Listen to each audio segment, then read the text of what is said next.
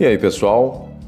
11 anos atrás, na Olimpíada de Pequim, que aconteceu em 2008, quatro brasileiros do atletismo, que fizeram parte do revezamento 4 por 100 masculino, ficaram em quarto lugar porque a equipe da Jamaica, da qual fazia parte o ainda não tão lendário uh, o Usain Bolt, o raio humano, né? que foi a terceira colocada. A equipe do Usain Bolt foi a terceira colocada portanto, medalhista de bronze. Mas um dos componentes da equipe do Bolt foi pego no exame de doping, né, fazendo com que sua equipe fosse desclassificada. Desta forma, a brasileira, formada por Vicente Lenilson, o Sandro Viana, o Bruno Lins e o nosso codoense José Carlos Gomes Moreira, conhecido como Codó, subiu um degrau na tabela e os quatro foram para o Museu Olímpico de Lausanne, na Suíça, receber suas medalhas olímpicas de bronze ontem, quinta-feira, 31 de outubro de 2019. Com isso, José Carlos Moreira, que leva no apelido o nome de sua cidade natal, entrou para a história do Brasil e na história de Codó dificilmente terá outro conterrâneo detentor de tamanha honraria esportiva ao seu lado algum dia, isso é fato. Moreira é, uma, é de uma safra, pessoal, dos idos tempos de professor Gilberto Cardoso. Grande abraço para ele se nos ouvir em algum momento uh, por meio desse podcast.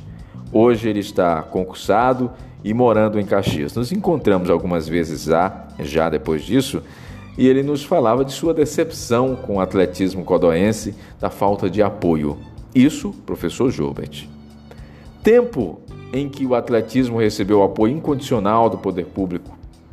E apesar das contestações, digo sem medo de errar que nunca mais se viu isso com tamanha dedicação e respeito nesta terra.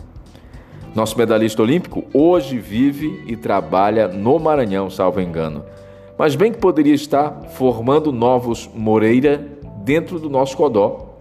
Todavia, foi ignorado. Seu brilho, ao que, ao que nos parece, só serve para agradecimentos em redes sociais, fotos ao lado dele, falsidades políticas e aquele velho tapinha nas costas. Nada mais. Na prática, dentro de Codó, um velocista que rodou o planeta mostrando seu talento e competência não passa de um cidadão comum. Tamanha é a gratidão que demonstramos por seu legado. E o que tudo isso nos ensina? Ensina que o sucesso alheio nos ofusca a ponto de preferirmos que não brilhe mais. Que alguém influente e de sucesso só serve nesta cidade quando sobe em palanque para bater palmas e bradar o nome de algum político.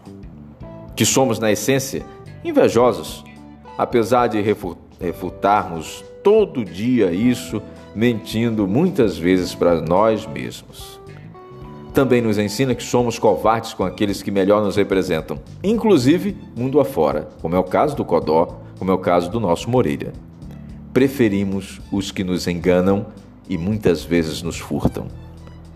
Conforta-me apenas, encerrando este podcast de hoje, o fato de que nada do que somos, nada do que fizermos, nada, nada mudará a realidade de que José Carlos Gomes Moreira menino nosso ali da rua César Brandão, bairro São Pedro, é e pelo andar da carruagem de ferro sempre será o único codoense a receber uma medalha olímpica.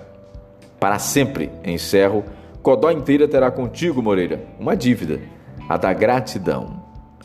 Já a dívida dos políticos é maior e não se mensura, pois Tu já sabeis que estes seres quase humanos, com olhos virados e revirados para os bolsos, são desprovidos de gratidão. Grande abraço, obrigado pela audiência desse podcast.